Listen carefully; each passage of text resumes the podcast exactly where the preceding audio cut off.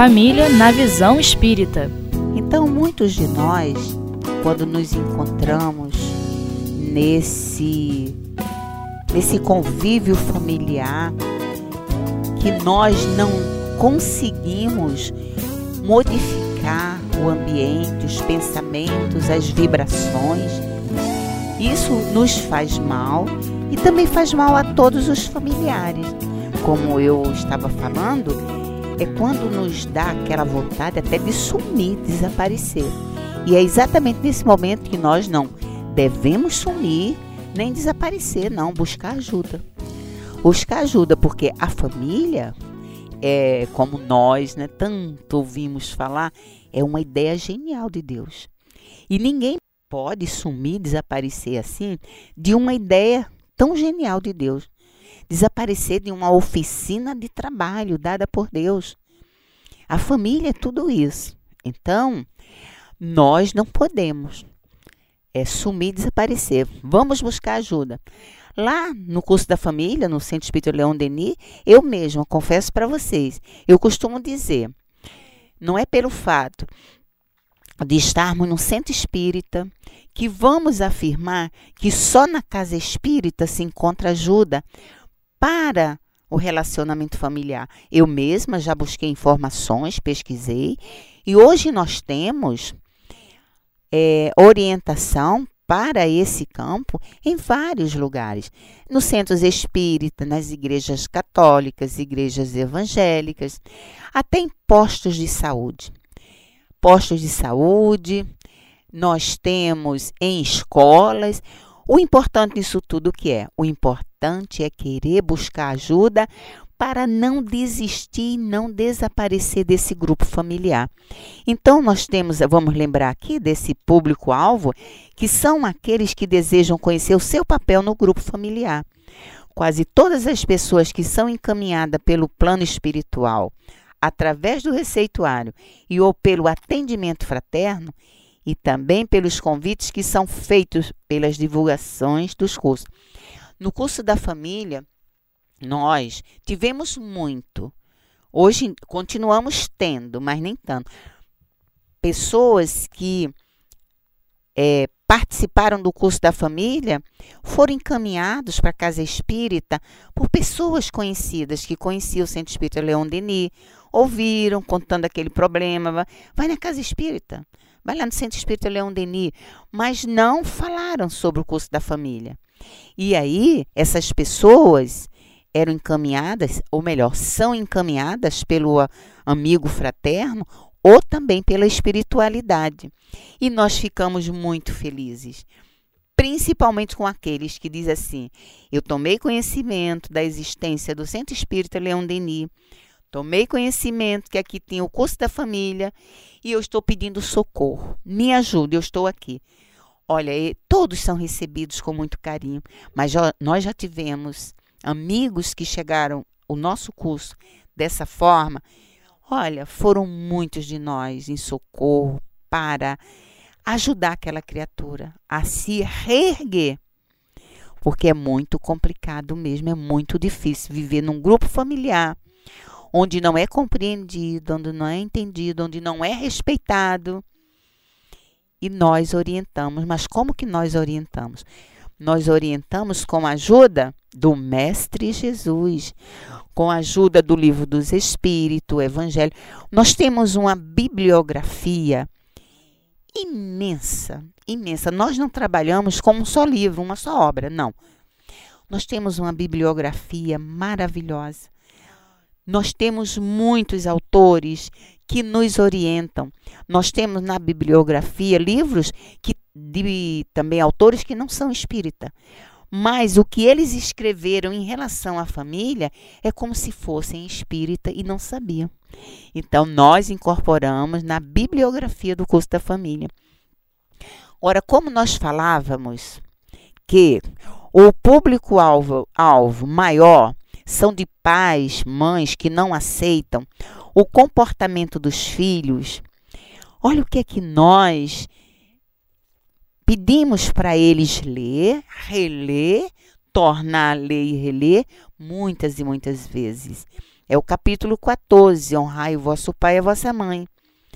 O parentesco corporal e o parentesco espiritual, item 8. Então, quando Edrich lê, eis, ai meu Deus, agora eu acho que eu vou entender. Olha só. Item 8.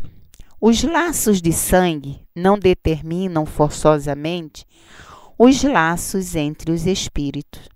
O corpo procede do corpo, mas o espírito não procede do espírito, porque já existiam antes da formação do corpo.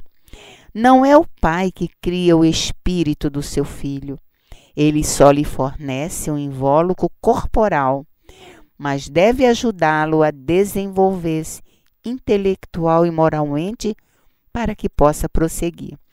Então, nós lemos aqui só o primeiro parágrafo, que é para deixar aquela vontade, aquela curiosidade de vocês lerem o resto, o restante. Esse capítulo 14 é o mais estudado no curso da família. Nós falamos da nossa bibliografia, mas o Evangelho e o Livro dos Espíritos são os mais estudados no curso da família.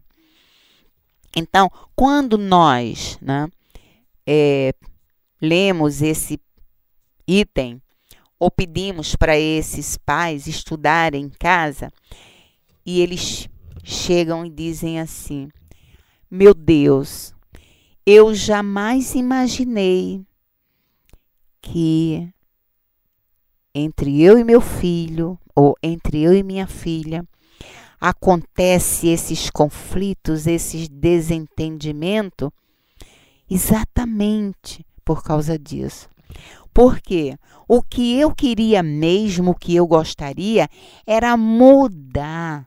Mas mudar a meu bel prazer o comportamento do meu filho, da minha filha. E aí, o primeiro ensinamento do curso da família. Nós não estamos aqui para mudar ninguém. Nós estamos aqui no curso da família para mudar a nós mesmos. E não é que nós começamos a mudar, como eu já falei que aconteceu comigo, e com a mudança que vai acontecendo em nós, nós passamos a ver esses filhos, esse esposo, essa esposa, a sogra, o sogro, os avós, mas de uma maneira completamente diferente. Então, meus queridos, nós já tivemos é, pessoas em dificuldades tamanhas que nos procurou dizendo o seguinte: escuta aqui, eu fui encaminhado pelo plano espiritual para assistir esse curso da família. E quando é que vocês vão me ensinar a mudar o comportamento dos meus filhos? Olha só, é esse pensamento e esse desejo que todo pai e toda mãe carrega. Aliás, não só os pais, mas o esposo, a esposa. Né? Quem não gostaria de ter o poder de mudar o outro? Mas Deus nos deu o livre-arbítrio para todos. E nós não podemos. Nós não podemos mudar a maneira do outro pensar e de agir principalmente da forma que nós agimos.